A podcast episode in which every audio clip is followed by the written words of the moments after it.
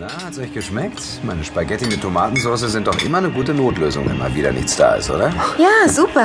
War echt lecker. Vielen Dank fürs Kochen, Flo. Und wer spült jetzt den ganzen Kram ab? Bist du nicht mal wieder dran, Tom? Ach, ich glaube, wir sollten endlich mal einen Putzplan erstellen. Ah, das ist eine gute Idee, Pia. Aber äh, gerade heute kann ich leider nicht.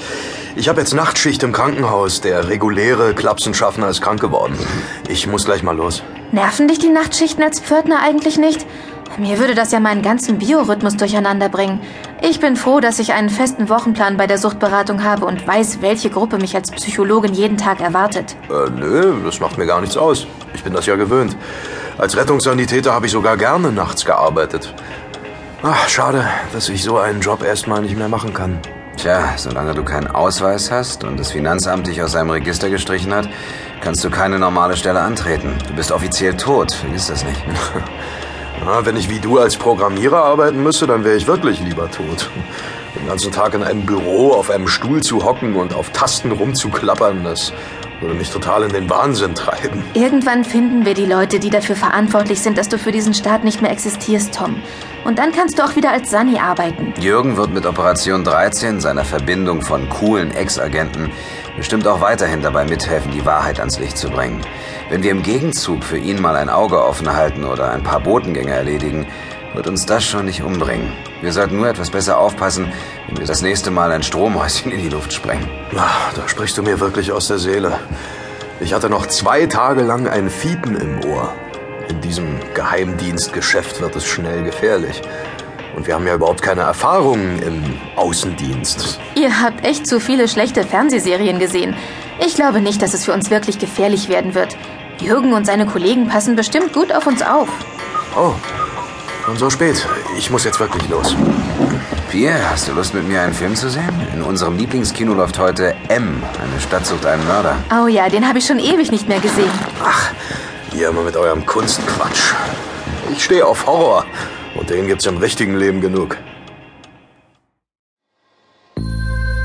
Tom fährt am späten Abend mit dem Bus zum St. Hedwig Krankenhaus, wo er seit kurzem als Aushilfspförtner arbeitet.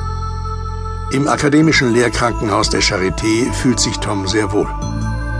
Das große Hospital beherbergt die psychiatrische Universitätsklinik, die von der Ordensschwester Augusta geleitet wird.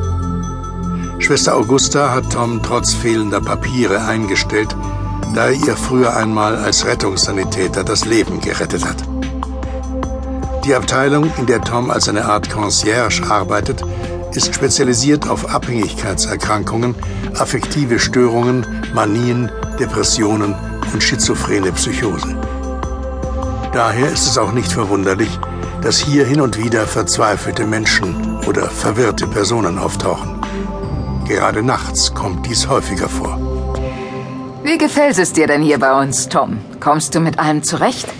Es gefällt mir hier sehr gut, Schwester Augusta. Die Telefonanlage habe ich jetzt auch im Griff. Ich danke dir, dass du so schnell für deinen Kollegen einspringen konntest. Ach, kein Problem. Ich bin Ihnen für diesen Job wirklich dankbar. Ich bin kein Mensch, der immer nur rumsitzen kann. Im Kinderheim haben sie mich früher immer Hüpfer genannt, weil ich nie stillsitzen wollte. Du bist im Kinderheim groß geworden. Mhm. Oh, das tut mir leid. Sind deine Eltern früh gestorben? Hm. Ich habe keine Ahnung, wer meine Eltern sind. Ich wurde als Baby vor der Gedächtniskirche auf dem Breitscheidplatz gefunden. Ich bin dann im Kinderheim Luisenstift aufgewachsen und später habe ich in einer Wohngruppe gelebt. Die waren alle sehr nett zu mir. Ach, machen Sie sich keine Sorgen. Ich habe zwar keine Familie, dafür aber gute Freunde. Ähm, hallo, Schwester Augusta, hier wäre Besuch für Sie. Ja, ich komme sofort, Pater Bruno. Ich komme gleich noch mal rein, Tom.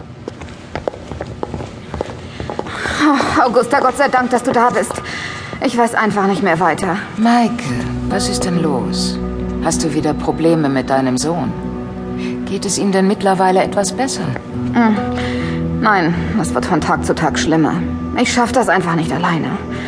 Seit sein Vater tot ist, hat er sich immer weiter von mir entfernt. Ich komme einfach nicht mehr an ihn ran. Dann komm doch zusammen mit ihm mal zu mir. Vielleicht finden wir ja gemeinsam eine Lösung. Ich kenne ein paar Leute, die euch helfen können. Verliere bitte nicht den Mut. Du warst doch immer so stark. Ja, aber meine Kraft ist aufgebraucht. Ich kann nicht mehr. Ich weiß auch nicht, wie ich die heutige Nacht im Casino durchstehen soll.